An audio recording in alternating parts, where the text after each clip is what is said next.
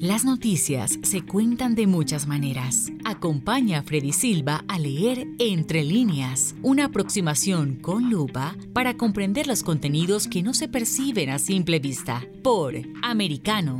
Comenzamos. ¿Qué tal amigos? Reciban todos un caluroso y fuerte abrazo.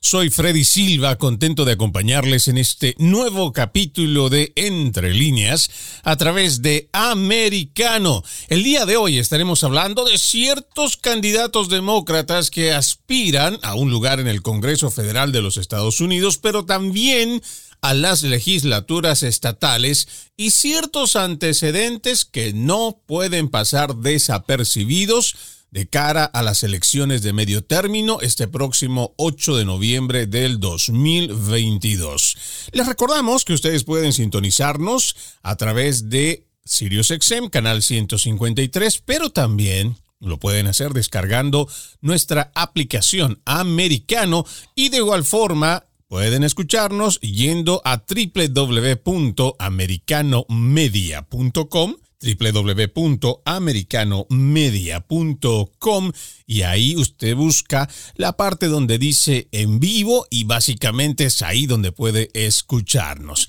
Antes de poder iniciar con este tema planteado, permíteme recordarles, si es que usted también se ha olvidado o simplemente desconoce de nuestro sistema de elecciones, que las elecciones de medio término son las elecciones generales que se efectúan en noviembre cada dos años en el punto medio de la legislatura de cuatro años que tiene cada presidente.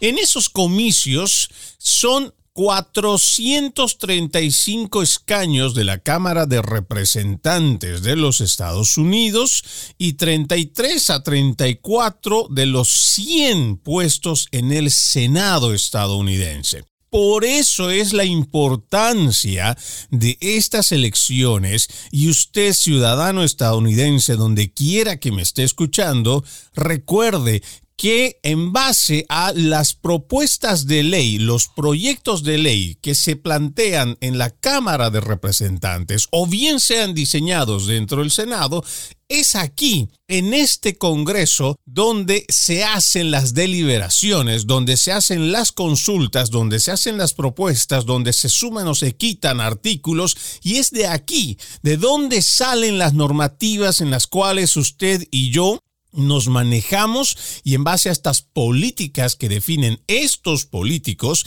es que avanza, retrocede o se mantiene lo que es la prosperidad de los estadounidenses.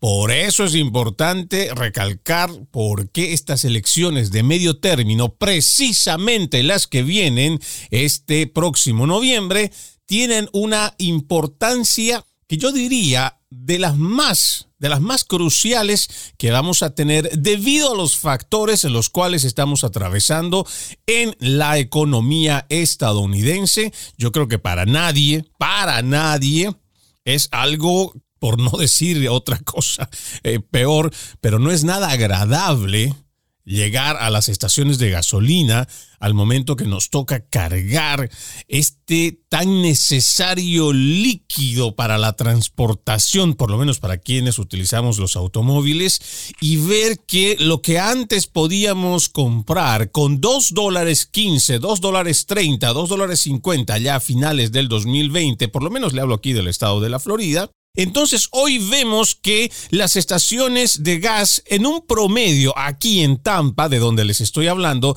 está arriba de 4 dólares con 35 centavos en algunas partes de aquí de la bahía de Tampa. Seguramente otros lugares estarán por 4 dólares con 39, otros estarán con 4 dólares con 33, 32, pero más o menos va por ahí. Y seguramente, al igual que mi persona, usted también tendrá esa molestia del saber que cada vez que tenemos que ir a cargar gasolina nos encontramos que con lo que antes cargábamos entre unos 35 y 40 dólares el tanque, hoy nos toca hacerlo con más de 75 hasta con 80 dólares. Y por supuesto, eso repercute en el bolsillo de cada uno de los estadounidenses. Pero eso es uno de los tantos problemas. Seguramente más de una dama y digo una mamá más que todo, estará de aquellas que han tenido recién a sus hijos y que lamentablemente no pueden dar de lactar a los pequeños y necesitan la fórmula de bebés. Se habrán encontrado en las últimas semanas con que esta, este artículo, este producto es muy escaso es muy escaso y aunque estén tomando medidas de urgencia, imagínense nosotros teniendo las fábricas dentro de los Estados Unidos, estamos haciendo la importación de otros países ante la emergencia. Pero ese no, es tampoco dos de los problemas más álgidos. Tenemos otro que es mucho más grave y que a pesar de que ya la justicia dijo que no se va a levantar el título 42, eso no está evitando que miles y miles de indocumentados lleguen a la frontera y que sigan pasando de forma, o sea, no hay control, por eso decimos de forma descontrolada, es una migración descontrolada la que estamos teniendo. A eso hay que sumarle también el tema de la inflación que está realmente agobiando a gran parte, al grueso de la población estadounidense,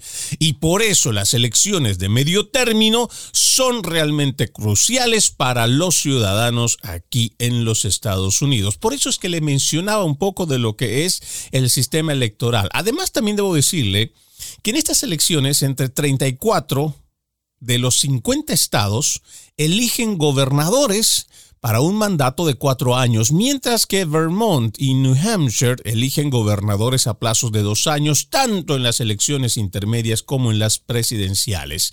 De esta forma, son 36 gobernadores que son elegidos durante estas elecciones intermedias. Muchos estados también van a elegir a oficiales para sus legislaturas estatales a mediados de este año y es de uno de ellos, uno de ellos, de estos estados o uno de estas, una de estas ciudades, eh, más bien de una de estas legislaturas estatales de las cuales le voy a hablar, porque me ha llamado mucho la atención de uno o de un anuncio que habla de una figura demócrata de la cual seguro usted en algún momento de la pandemia, en lo, en lo más álgido de la pandemia ya en el 2020, seguramente su nombre usted lo ha escuchado. Pues quiero empezar hablando de un anuncio que me tiene sorprendido y tiene que ver con el exalcalde de la ciudad de Nueva York. Les hablo del el demócrata Bill de Blasio, quien ha anunciado su candidatura oficial para el Congreso de Nueva York y según algunos reportes que he estado escuchando, sobre todo de la prensa que está más alineada con la izquierda, o sea, con, la, con el Partido Demócrata, pues dan mucha, eh, mucha ventaja a este señor Bill de Blasio para poder llegar a ocupar este escaño. Para referirnos inicialmente entre todos los datos de Bill de Blasio, voy a tomar un artículo sacado de eldiariolibre.com, un diario de aquí de los Estados Unidos, que fue publicado el mayo 20 del 2022. Dice con el título Bill de Blasio presenta su candidatura oficial para el Congreso de Nueva York a solo cinco meses de haber terminado sus funciones como alcalde. De Blasio vuelve a la política. En el artículo, ya desglosándolo, no dice este artículo quién lo escribe, simplemente ellos ponen redacción en Estados Unidos, Nueva York. El alcalde de Nueva York, Bill de Blasio, presentó de forma oficial su candidatura para el Congreso de Nueva York por el distrito New York 10, que incluye zonas del Bajo Manhattan, partes de Brownston, Brooklyn y Borough Park. No han pasado seis meses desde que de Blasio abandonó sus funciones como alcalde de Nueva York, posición que ocupó por siete años y ya se presta a comenzar una nueva carrera política, siendo este el séptimo cargo político al que se postula. O sea, en, estos pequeños dos párrafos que acabamos de leer, ya estamos hablando que este es un político de carrera, digámoslo así, o que vive de la política. Estoy declarando mi candidatura para el Congreso en el décimo distrito del Congreso de Nueva York, que es lo que dijo a la cadena de noticias MSNBC. Donde quiera que voy, escuchen lo que dice Di Blasio, donde quiera que voy, la gente pregunta, ¿pueden mejorar las cosas? y escribió de Blasio en su tweet en el que anuncia su candidatura, lo digo de corazón, sí, pero nosotros tenemos que mejorarlas en nuestros barrios, en nuestra nación, la forma de salvar nuestra democracia es ser parte de ella, entonces al declarar mi candidatura en Nueva York 10, les pido que se unan a nosotros, es lo que dice en su cuenta oficial de Twitter. Sigamos leyendo. Di Blasio se, se, postuló para presidente de Estados Unidos en el año que Joe Biden ganó la nominación del Partido Demócrata y consecuentemente en las elecciones también se ha desempeñado como director de campaña de Hillary Clinton para su candidatura al Senado en el 2000 y como concejal de la ciudad de Nueva York en el 2002 al 2009. Se espera que una letanía de candidatos potencialmente anuncie sus propios planes para competir contra Di Blasio en los próximos días. Hasta ahí me parece que este artículo, y básicamente es lo que eh, se pudo, mm, no hemos extraído o no hemos sacado más bien nada de este artículo, pero además de haber mencionado su carrera y sus intenciones por la presidencia, este artículo no menciona, y eso es lo que más me llama la atención, en este artículo que como ya les dije de eldiariolibre.com, no hace mención de lo que este señor tiene en esa misma carrera, larga carrera política. Y lo mismo me pasó cuando estuve escuchando, o viendo más bien, en los medios hegemónicos de comunicación en español, donde básicamente hacen esta misma referencia hablando, no sé, tampoco puedo decir, porque sería mentir, hablando de las bondades que ha logrado este señor, pero lo plantean como una persona que tiene tanto arrastre político que es casi segura la eh, posición que él va a tener por el eh, que está postulando o por el que está va a correr en estas elecciones de medio término. Y como a usted no le han dicho los medios tradicionales de comunicación quién es este señor y en qué escándalos ha estado, al volver de la pausa yo se lo cuento acá en Entre Líneas. En breve regresamos con Entre líneas, junto a Freddy Silva por Americano. Una mirada global de la influencia de Medio Oriente en el mundo occidental, junto a Hannah Beris, cada sábado en Israel hoy, 2 p.m. Este, 1 Centro, 12 Pacífico por Americano. Los avances científicos y tecnológicos relevantes, Internet, redes sociales y el mundo de los videojuegos en Tech Talk con Pablo Quiroga. Conéctate de lunes a viernes, 2 p.m. Este, 1 Centro, 11 Pacífico, en vivo por Americano.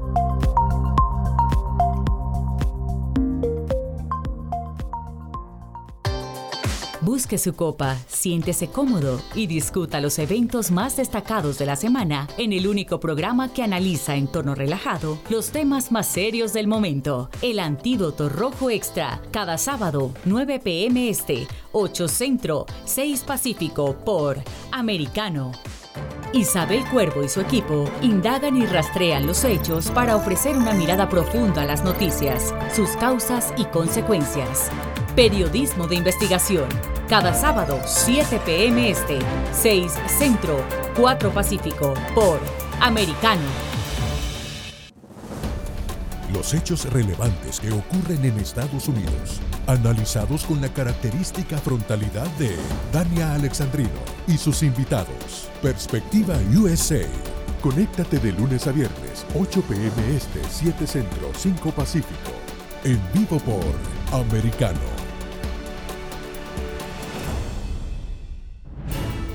Ahora, con Alberto Padilla, está disponible para ti cuando quieras. Accede a toda nuestra programación a través de nuestra aplicación móvil americano.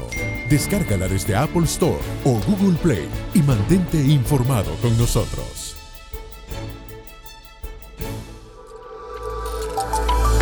Vive en la verdad. Somos americano. El análisis de la actualidad política de los países del sur de Latinoamérica y sus consecuencias en el continente, junto a Marcelo López Macía, de lunes a viernes, 10 a.m. Este, 9 Centro, 7 Pacífico, por Americano. Donde están los hechos, somos Americano. Estamos de vuelta con Entre líneas, junto a Freddy Silva por Americano. Continuamos con más de Entre líneas. Le estamos hablando hoy sobre algunos candidatos demócratas que aspiran a tener un lugar en el Congreso Federal de los Estados Unidos, pero también en las legislaturas estatales y, por qué no, en algunas ciudades de, los Estados Unidos. En este caso estábamos hablando sobre un artículo publicado por diariolibre.com en cuanto a el anuncio oficial por parte del exalcalde de Nueva York, Bill de Blasio, que está buscando un lugar en la legislatura neoyorquina. Y decíamos que en este artículo, como lo leímos, no habla sobre ciertos aspectos, sobre todo de los escándalos en los que ha estado involucrado a lo largo de su carrera política, solamente hablando, solamente hablando en el cargo de alcalde de Nueva York. Y por eso es que nosotros estamos acá en Entre Líneas, para contarle esas cosas que usted no le cuentan, porque de la misma forma, como les decía antes de ir a la pausa, me topé con este artículo, pero también en la prensa hegemónica en español, hablan de este personaje como si no tuviera un pasado el cual recordarle. Y usted dirá, pero ¿por qué hay que recordarle? Porque por supuesto el que va a votar tiene que saber por quién está votando. Porque el que va a decidir el futuro de una ciudad, de un condado, de un estado, de la nación, tiene que saber cuál es el accionar que tiene cada uno, cada uno de estos políticos. Y para hacer referencia a este señor, en cuanto a ciertos escándalos que, como les dije, no se menciona, voy a tomar un artículo publicado por el diario newyork.com y que fue escrito por Gerald Jiménez el 6 de noviembre del 2021 con el título Donald Trump arremete contra de Blasio. Probablemente es el peor alcalde en la historia de nuestro país. El exmandatario se refirió hacia el alcalde de Nueva York, Bill de Blasio, como el peor de la historia, acotando que ha sido un horrible representante para el país y la ciudad. Precisamente por eso es que lo mencionamos y vamos a ir detallando ciertos aspectos que nos parece importante que el Distrito 10 en Nueva York también lo tome en cuenta y no solamente el Distrito 10 en Nueva York, sino también en base a estos mismos datos, en cualquier parte de los Estados Unidos, el ciudadano estadounidense empiece a ejercer la actitud crítica y empiece a averiguar quiénes son los que están yendo por estas posiciones dentro de la política, porque en base a esa misma decisión que usted tome cuando vaya a votar, entonces va a saber quién está liderando, ya sea su comunidad, en la ciudad, en el condado, en el estado o a nivel federal. Vamos a dar lectura entonces con este artículo y dice, el expresidente Donald Trump no se guardó nada durante una entrevista donde dejó varias críticas contra Bill de Blasio, el exalcalde de Nueva York, quien ya tiene sus días contados en el cargo y también se refirió sobre Andrew Cuomo y su escándalo sexual. Estamos hablando de un artículo publicado el 6 de noviembre del 2021. En declaraciones ofrecidas a Fox News, Trump dejó clara su postura respecto a la gestión de Di Blasio, a quien pensó como posiblemente el peor alcalde en la historia de los Estados Unidos. De Blasio, Di Blasio como usted quiera decirlo, cae como probablemente el peor alcalde en la historia de nuestro país y eso es decir algo porque tenemos algunos alcaldes realmente malos en este momento, era lo que señaló Trump en la entrevista, quien además agregó, pero cae como el peor alcalde de la historia de nuestro país. Es lo que sentencia Donald Trump. Asimismo, apuntó que los que Di Blasio le ha hecho, o lo que más bien Di Blasio le ha hecho a Nueva York, es algo impensable. Tengo tantas personas que se acercan a mí para decirme que se mudaron a Florida, Texas, Tennessee, Carolina del Norte, Carolina del Sur, desde Nueva York, lamentó Trump, y ha sido un horrible representante para este país y un horrible representante para Nueva York. No dudó en comparar la Nueva York en la que dejó de vivir en 2019 con la actual, resaltando altos niveles de inseguridad y suciedad en las calles. Aquí voy a detenerme un poco solamente para poder añadir ciertos datos que me parece que son muy importantes y que hoy muchas personas lo pueden corroborar a través de las redes sociales, a través de los noticieros donde existe una delincuencia y no estamos hablando solo en la ciudad de Nueva York, no estamos hablando solo de ese pequeño, bueno, uno de los más grandes, digámoslo así, pero no estamos hablando solamente de esa pequeña circunscripción, digámoslo así, sino de todo el estado y me atrevo a decir en toda esa área metropolitana que la comparten también con Nueva Jersey. Es importante ver las cifras tanto de asaltos, robos, acuchillamientos a la gente, asaltos en las calles, también los asesinatos que se están dando y los saqueos.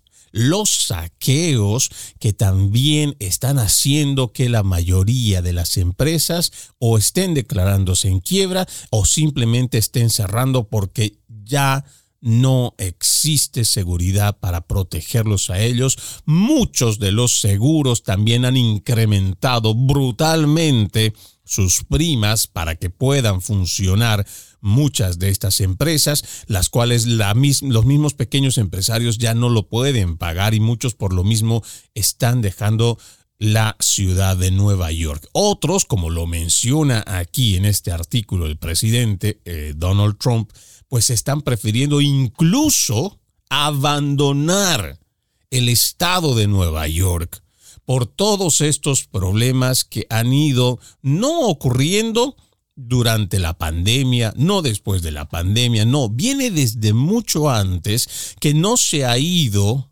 controlando y que con la pandemia, con los movimientos que han ido promocionando y promoviendo el Partido Demócrata con el defund de police ha hecho que la policía o el Departamento de Policía de Nueva York, pues si ya estaba involucrada, cuestionada en investigaciones anteriores por hechos de corrupción y muchas otras cosas, ya con el movimiento que se hace del defund de police, básicamente lo que antes teníamos de agentes algunos realmente dedicados y comprometidos con la seguridad, el cuidar la vida de los neoyorquinos, pues hoy tenemos a muchos de estos oficiales que prefieren no actuar en base a lo que ha sido su entrenamiento y para lo cual han sido contratados. ¿Por qué?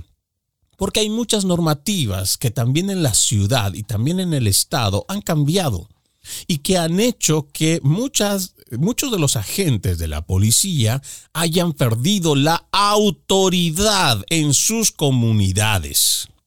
Y eso ha hecho que le falten al respeto constantemente a los agentes de policía al punto que prefieren permitir que la delincuencia siga haciendo de las suyas y lo que está haciendo que mucha gente prefiera abandonar ese lugar en el cual tal vez nacieron, en el cual crecieron, en el cual emprendieron sus negocios, en el cual hicieron una vida, pero ya no más porque prefieren huir de un Estado demócrata, el cual es muy permisivo en cuanto a la delincuencia y otros aspectos. Lo decía muy bien el presidente Donald Trump y ahora vamos a continuar leyendo este artículo donde dice, cuando me fui, se pudo ver los efectos. Él, Bill de Blasio, ya estaba teniendo algunos efectos del crimen y la suciedad, destacó el expresidente.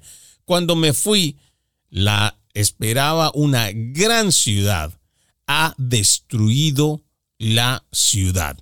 Trump quedó impactado con las acusaciones contra Cuomo, ya refiriéndose al ex em, gobernador Andrew Cuomo, refiriéndose eh, que se ha retirado de su cargo en medio de sospechas de acoso sexual, que como ya lo sabemos, también se han confirmado muchas de estas.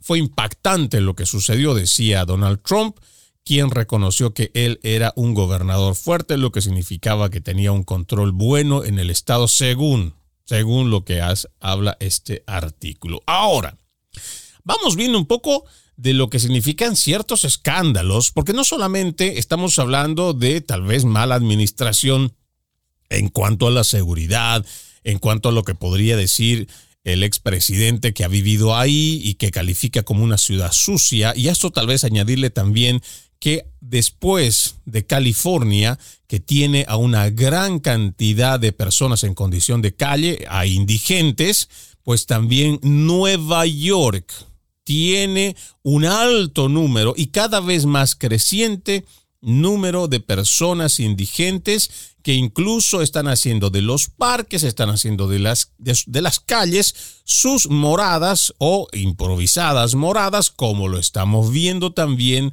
en California y otros estados demócratas. Es importante hablar sobre esta situación. ¿Por qué?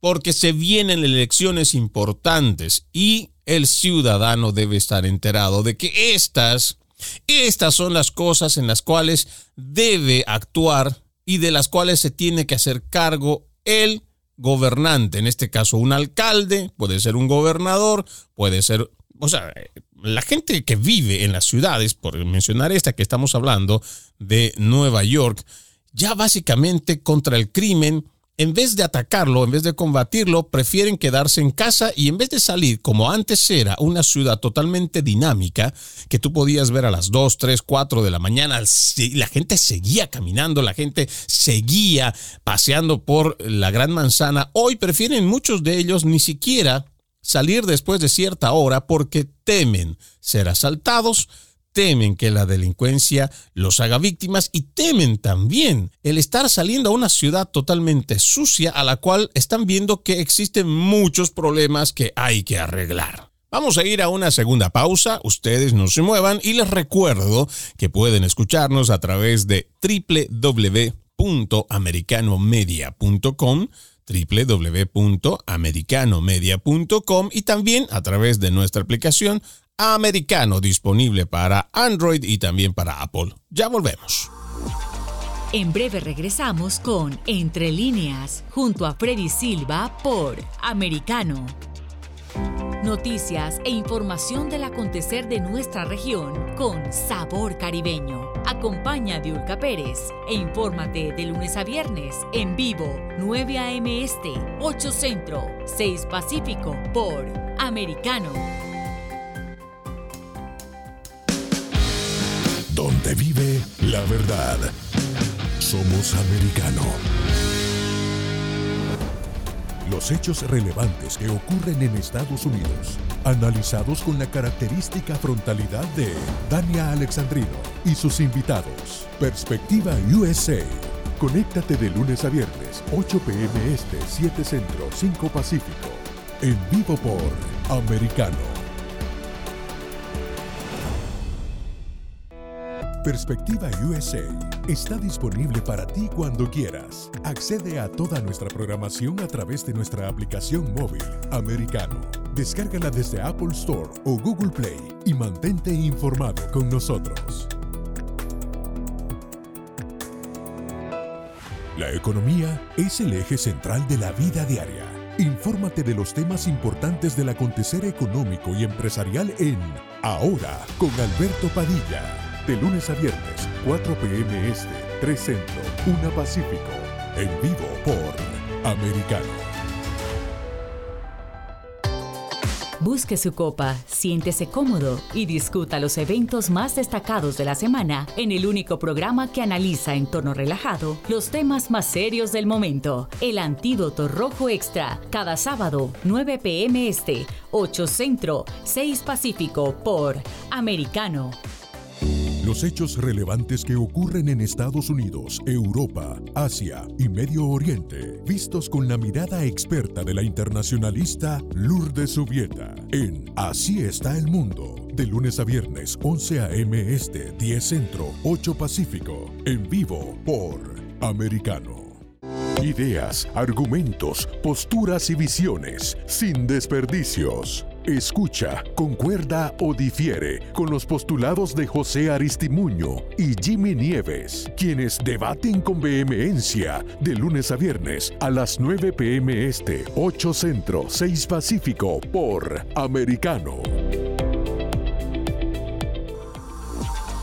Estamos de vuelta con Entre líneas junto a Freddy Silva por Americano. Seguimos con más de Entre líneas, hoy hablando de ciertos demócratas que están buscando ya sea un lugar en la legislatura federal o legislatura estatal. Y antes de irnos a la pausa, estábamos hablando del ex alcalde de Nueva York, el demócrata Bill de Blasio de quien hablan en los medios de comunicación en español de su candidatura, pero no hablan sobre su pasado político o sobre los escándalos o las investigaciones en las cuales él ha estado sujeto. Aquí tengo un artículo muy interesante escrito por Amanda Mars el 3 de mayo del 2016 Escúchelo bien. Eso es un artículo que me tocó buscarlo bastante para poderle contar a usted un poco de lo que es la historia de este caballero, donde dice el título, las sospechas sacuden la alcaldía de Nueva York. El alcalde Bill de Blasio se ve salpicado por cinco investigaciones simultáneas relacionadas con la financiación de campañas y regalos a cargos policiales. Escuche bien, Ah, el titular, desde el titular está hablando que Bill de Blasio se ve salpicado por cinco investigaciones simultáneas relacionadas con la financiación de campañas y regalos a cargos policiales. Este es un artículo del 2016. Dice, Alex Lichtenstein se acercó al hombre equivocado el pasado abril, un voluntario del servicio de patrulla vecinal en un barrio judío ortodoxo de Brooklyn, en Nueva York, que abordó a un policía para ofrecer dinero a cambio de licencias de armas para sus clientes. Era, decía, algo que llevaba tiempo haciendo con otros agentes del cuerpo con los que ahora había perdido el contacto y le estaba sondeando como un nuevo posible cómplice.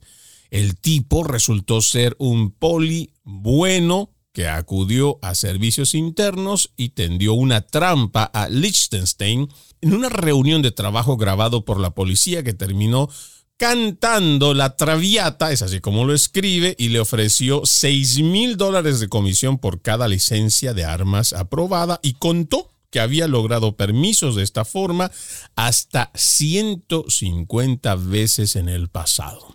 Para que usted tenga idea lo que le decía al principio, que si de por sí ya había denuncias de corrupción dentro del departamento de policía, ya con estos movimientos y todo lo que surge el 2020, pues de lo que más o menos se tenía como un departamento policial que estaba al cuidado, entre comillas, al cuidado y protección de los ciudadanos, pues hay realmente hoy muy poco bueno que decir de este departamento después de todo lo que le han hecho y todo en lo cual ha estado involucrado. Sigamos leyendo, dice, esta historia lleva al alcalde de Nueva York, Bill de Blasio.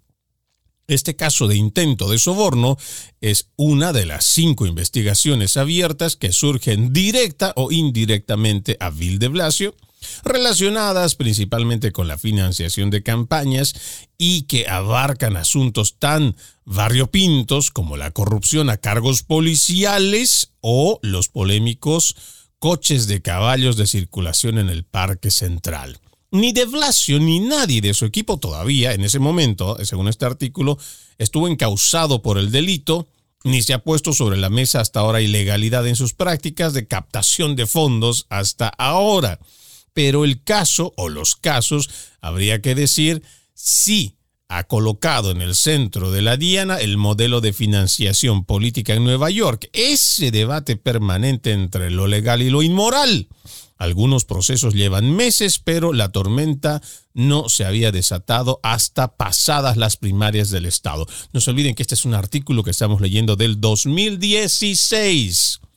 No es fácil encontrar en la historia reciente de la ciudad un alcalde que se haya visto envuelto en tantas investigaciones simultáneas, es lo que dice este artículo. A de Blasio se le examina por su esfuerzo para ayudar a la campaña de los demócratas para el Senado del Estado, concretamente para dilucidar si el alcalde ayudó a burlar los límites de las donaciones de particulares a los candidatos, cuando éstas se hacen a los comités de los condados. Pueden ser mayores. Estos hablan en cuanto de las cifras. La investigación se centra en si el alcalde pidió dinero a los donantes para deliberadamente hacerlo llegar a los candidatos al Senado a través de los comités, lo que sería una ilegalidad. Y creo que esto es importante que la gente lo sepa porque esta es una práctica que en algunos estados se lo hace de forma normal. Y por eso es que es importante ver cuando se está analizando o cuando se está hablando de un político hay que ver cuáles son sus antecedentes para ver qué prácticas mañosas de politiqueros tradicionales es que realizan. Vamos a seguir leyendo. Dice, nos aplicamos los estándares de integridad más altos. Todo lo hecho hasta ahora ha sido legal y apropiado, es lo que había recalcado Bill de Blasio entrevistado en la cadena de radio pública de Nueva York, fue más allá. Él dice o dijo, ahora la gente quiere cambiar las leyes, tengamos un debate coherente, debatamos si no queremos permitir más los comités de los partidos o no tener contribuciones privadas. Me encantaría que las campañas se financiaran completamente con fondos públicos. Hagámoslo, retó, pero aquí hay un doble rasero para los que siguen la ley y eso es visto como un problema cuando no ocurre así en otros casos. Así es como se justifican, así es como se justifican los políticos para que usted lo sepa. Ahora, vayamos más allá de la investigación que hace este artículo.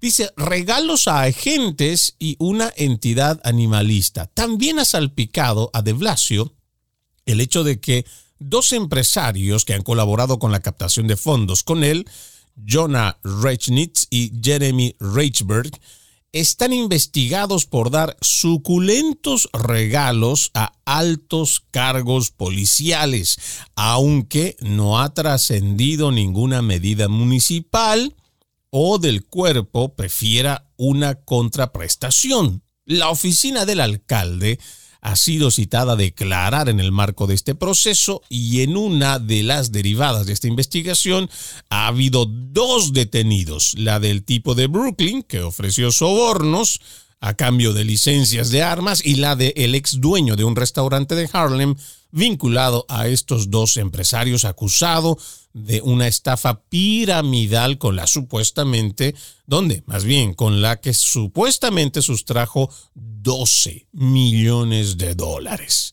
Y por si faltara enredo, según este artículo, también está en la picota de la relación de Blasio con New York Class o Night Class, como le llaman, una asociación que defiende los derechos de los animales y el civismo en la ciudad y que es donante importante del demócrata. El alcalde elegido en noviembre del 2013 se comprometió a prohibir los coches de caballos en Central Park, aunque no lo ha logrado. Hasta el momento nosotros hemos visto que todavía funcionan y según él por la falta de apoyo en el Consejo Municipal y no falta quien ve un vínculo entre las donaciones de esta entidad y esa iniciativa que Di Blasio defiende como ajena a un intercambio de favores. Y por supuesto usted seguramente no se dejará convencer con esta respuesta porque usted sabe que cuando existen donaciones por parte de ciertos grupos no son necesariamente como un gesto de buena voluntad y además desinteresado. Cuando hay mucho dinero o cuando existe dinero en grandes cantidades, Pues por supuesto que tiene un interés y que va acompañado de ciertos condicionamientos que hacen precisamente los donantes. Pero sigamos con este artículo. Dice, no hay ninguna ilegalidad probada, pero sí una tormenta colosal sobre Di Blasio, un candidato muy progresista que ha hecho de la lucha contra la desigualdad en Nueva York su principal bandera. Es además un hombre experimentado en campañas, ya que dirigió la primera de Hillary Clinton al Senado. Las sospechas de irregularidades llueven sobre mojado en un estado históricamente muy castigado por la corrupción.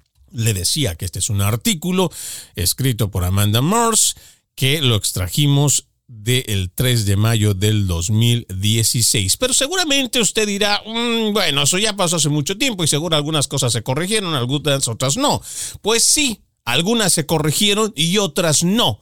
Y yo creo que entre las cosas que también debemos decirlo como tal, es la forma en cómo se abordó el tema de la pandemia en el 2020, porque no nos olvidemos que Nueva York terminó siendo el epicentro de los contagios en la primera ola del coronavirus. Y aquí hay mucho de lo que podríamos hablar, que por supuesto salpica a este personaje Bill de Blasio, quien Podríamos también decir que públicamente se habrá peleado con quien entonces era el gobernador de Nueva York, Andrew Cuomo, otro demócrata terriblemente cuestionado e involucrado y denunciado por acoso sexual.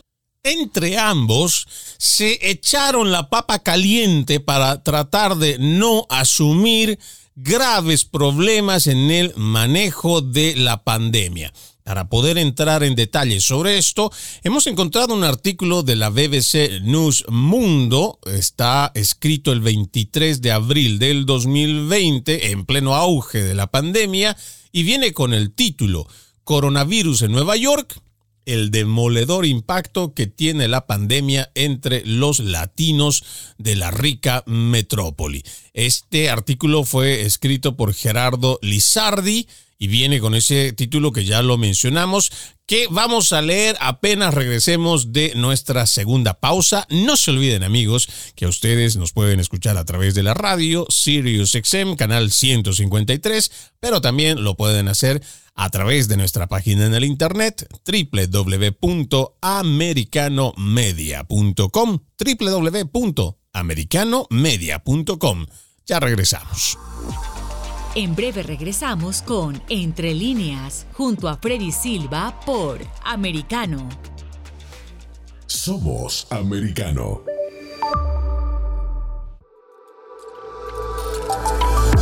Vive en la verdad. Somos Americano.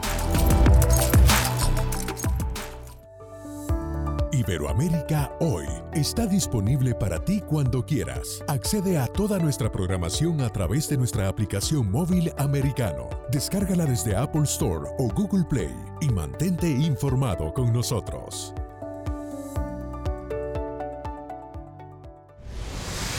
Diego López y Dianelis Guerra comentan y analizan el acontecer deportivo, torneos, campeonatos y la actuación de tus atletas favoritos en Deportes Americano.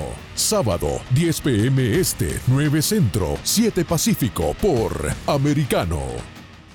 Ideas, argumentos, posturas y visiones, sin desperdicios. Escucha, concuerda o difiere con los postulados de José Aristimuño y Jimmy Nieves, quienes debaten con vehemencia de lunes a viernes a las 9 pm este, 8 centro, 6 pacífico por Americano.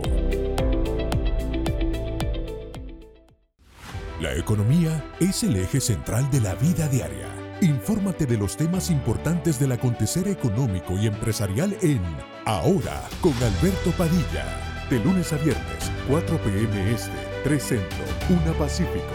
En vivo por Americano.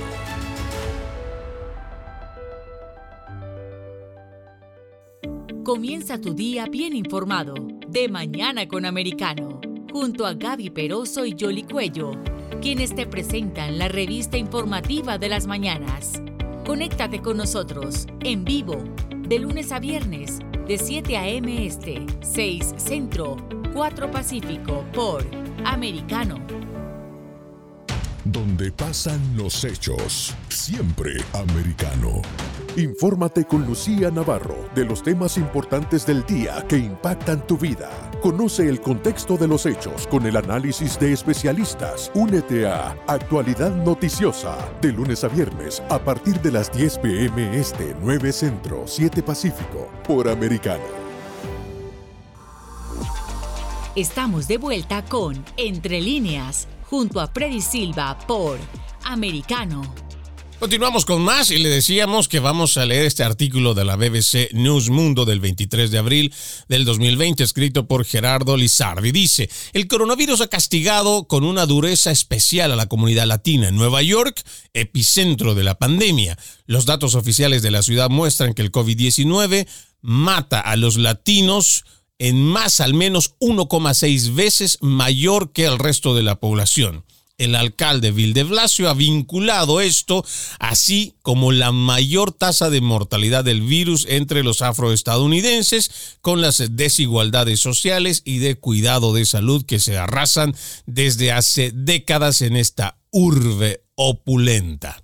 Pero el médico dominicano Ramón Tallaj, presidente y fundador de Somos, una red de unos 3.000 proveedores de salud que trabajan con inmigrantes en Nueva York, sostiene que la gran falla de la ciudad fue evitar aislar a todas las personas infectadas de COVID-19 en sitios especiales. A esto hay que añadirle, antes de continuar con el texto, que muchos de los que hemos denominado durante la pandemia estaban en primera fila y que estaba en el epicentro que Nueva York era el epicentro más bien de la pandemia, de la propagación más fuerte que tuvimos en los Estados Unidos, ellos se quejaron durante mucho tiempo que no recibieron suministros médicos, que no contaron con la ayuda prometida y que a muchos los abandonaron a su suerte. Aquí el médico dominicano Ramón Tallaj también dice que la gran falla de la ciudad, haciendo referencia a el alcalde, exalcalde en este caso Vilde Blasio, fue evitar aislar a todas las personas infectadas de COVID-19 en sitios especiales. A esa gente nunca se les hizo un aislamiento cuando dieron positivo al test. Los mandaron para el apartamento de nuevo y ahí se está infectando todo el mundo, era lo que decía el doctor. Inmediatamente que vimos lo que estaba pasando en Queens, dimos la voz de alarma a las autoridades locales. No se hizo nada señaló y afirmó que su organización apenas recibió el apoyo del gobernador Andrew Cuomo.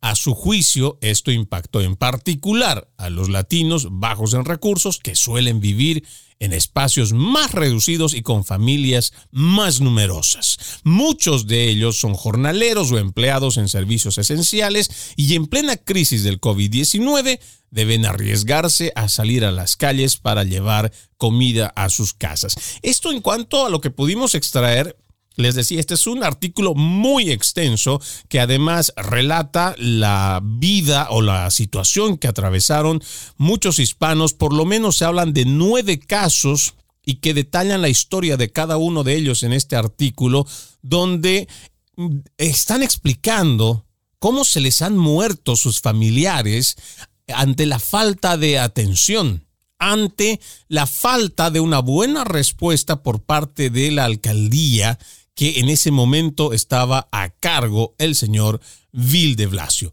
Pero a esto tenemos que sumarle, según el reporte que veo ahora mismo, de el New York Times y de Our World in Data, dice que en Nueva York, en la ciudad de Nueva York solamente, se han registrado 40.328 muertes por coronavirus.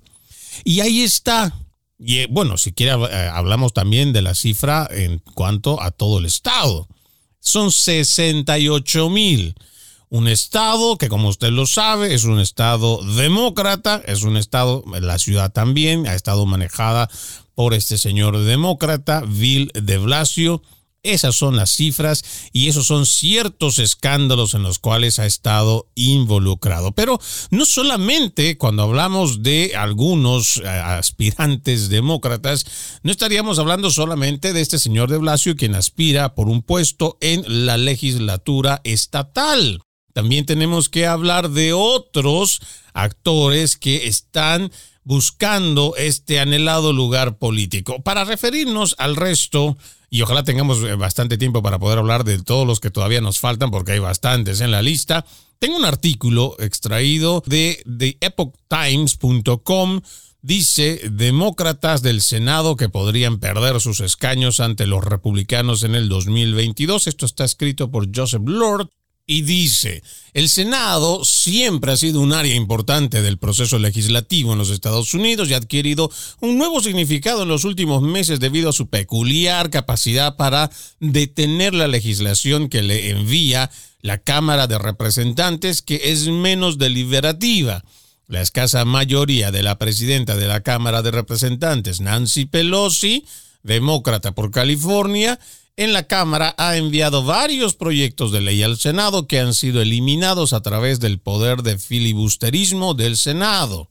Otras propuestas demócratas como la de expandir el Tribunal Supremo o la de acabar con el filibusterismo tampoco han podido salir adelante en parte debido a la negativa del senador John Manchin de West Virginia, demócrata, y la senadora Kristen Sinema, también demócrata de Arizona, a expandir las normas federales. Hay también, por supuesto, hay que mencionarlo, que hay ciertos demócratas que están apegados a la Constitución, están apegados a las leyes y que no ceden ante el chantaje de la politiquería. Pero sigamos.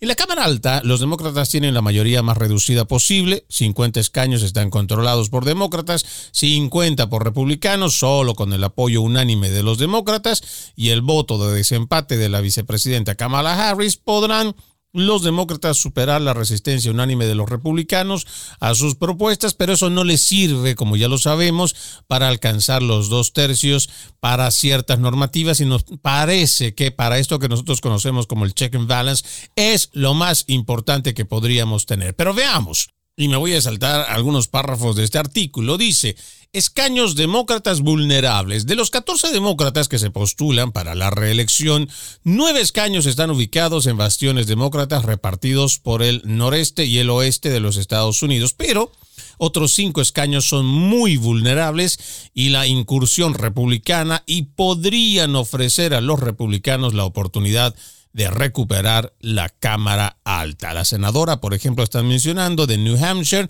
Maggie Hassan, ella ganó en una de las elecciones más reñidas de cualquier carrera por el Congreso durante el 2016, pero esa victoria cerrada ahora significa que Hassan es altamente vulnerable para estas elecciones de medio término. Vamos a ir a una pausa. Al regresar seguimos hablando sobre estos demócratas, entre comillas, vulnerables. En breve regresamos con Entre líneas, junto a Freddy Silva por Americano. Vive en la verdad.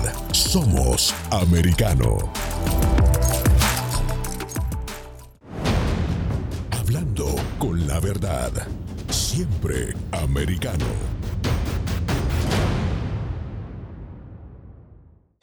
Los hechos relevantes que ocurren en Estados Unidos, Europa, Asia y Medio Oriente, vistos con la mirada experta de la internacionalista Lourdes Subieta, en Así está el mundo, de lunes a viernes, 11 a.m. Este, 10 Centro, 8 Pacífico, en vivo por Americano. Los avances científicos y tecnológicos relevantes, Internet, redes sociales y el mundo de los videojuegos en Tech Talk con Pablo Quiroga. Conéctate de lunes a viernes, 2 p.m. Este, 1 Centro, 11 Pacífico, en vivo por Americano.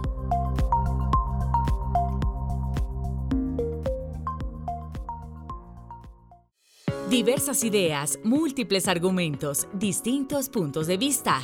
Únete a las líderes de opinión más influyentes de habla hispana De lunes a viernes a las 5 p.m. Este, 4 Centro, 2 Pacífico, en vivo por Americano. De la mano de la reconocida periodista Rocío López Real, los conservadores españoles en el exterior podrán mantenerse informados de los últimos acontecimientos censurados por la mayor parte de los medios subvencionados por la actual administración. Escúchanos cada fin de semana. Más voz, cada sábado, 1 p.m. Este, 12 Centro, 10 Pacífico por Americano. Más Voz está disponible para ti cuando quieras. Accede a toda nuestra programación a través de nuestra aplicación móvil Americano. Descárgala desde Apple Store o Google Play y mantente informado con nosotros.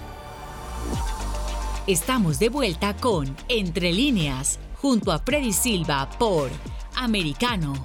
Continuamos con más de Entre líneas, hablando sobre aquellos demócratas vulnerables en las próximas elecciones de medio término, según este artículo de epochtimes.com, donde antes de irnos a la pausa decíamos que la senadora de New Hampshire, Maggie Hassan, había logrado en 2016 una victoria muy reñida y lo que significa que estas elecciones prácticamente no las tendría aseguradas y con el descontento que existe en la nación es posible, es muy posible que se pueda lograr, o por lo menos el Partido Republicano pueda lograr esta posición del estado de Nueva Hampshire. Pero también dice el senador de Georgia, Rafael, o Rafael Warnock, dice también es un vulnerable, ya que una estrecha elección que tuvo en 2020 aseguró la mayoría de los demócratas en el Senado. El antiguo bastión rojo de Georgia, Warnock,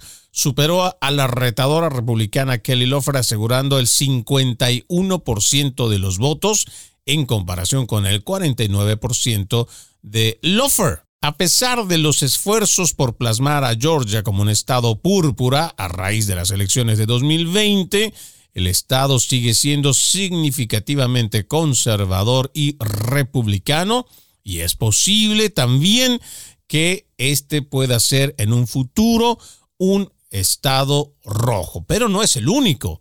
También se habla en este artículo del senador de Arizona, Mark Kelly. Según este artículo, ganó una elección especial para ocupar el escaño del difunto senador John McCain en 2020, marcando la primera vez desde 1952 que ambos senadores de Arizona eran demócratas.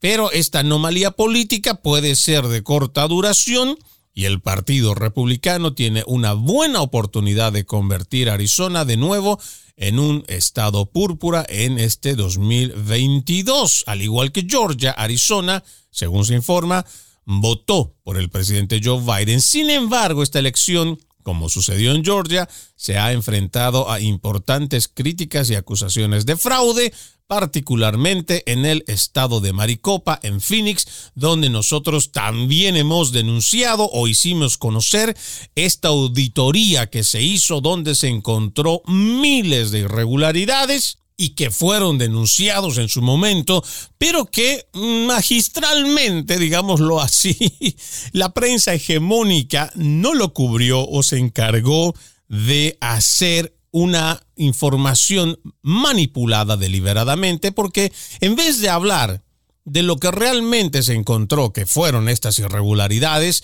miles de votos cuestionados, miles de accesos de personas que nada tenían que ver con el sistema electoral, pues ¿qué hizo la prensa? Más bien lo único que salió a decir era que se había confirmado lo que se había dicho antes y que Arizona la había ganado el presidente Joe Biden y no hacer mención sobre todo ese trabajo arduo que hicieron para poder dar a conocer sobre el fraude electoral. Realmente fue muy bochornoso por parte de la prensa tradicional en los Estados Unidos. Pero este artículo también habla de la senadora de Nevada, Catherine Cortés Masto, quien durante la campaña del 2016 obtuvo el 47.1% de los votos, superando a su rival republicano por apenas el 44,7% de los votos, y por eso es que sería tan, tan estrecho este margen que podría decirse que en estas próximas elecciones existe esa posibilidad de que lo pierda. Y ya para terminar, ya el tiempo también se nos está acabando, se habla del senador de Colorado, Michael Bennett que de igual forma apenas obtuvo el 49.97% en las elecciones del 2016. Existe por supuesto que existe gran temor en parte de los demócratas porque ellos podrían perder más de lo que imaginan no solo en la Cámara de Representantes, sino también en el Senado. Soy Freddy Silva, contento de haberlos acompañado en esta edición de Entre Líneas. Los invito a que continúen con la programación de Americano. Permiso. Entre líneas, un programa en el que leemos un poco más de lo que está expresamente escrito o dicho. Conéctate con nosotros de lunes a viernes a las 7 p.m. Este, 6 Centro, 4 Pacífico, en vivo por Americano.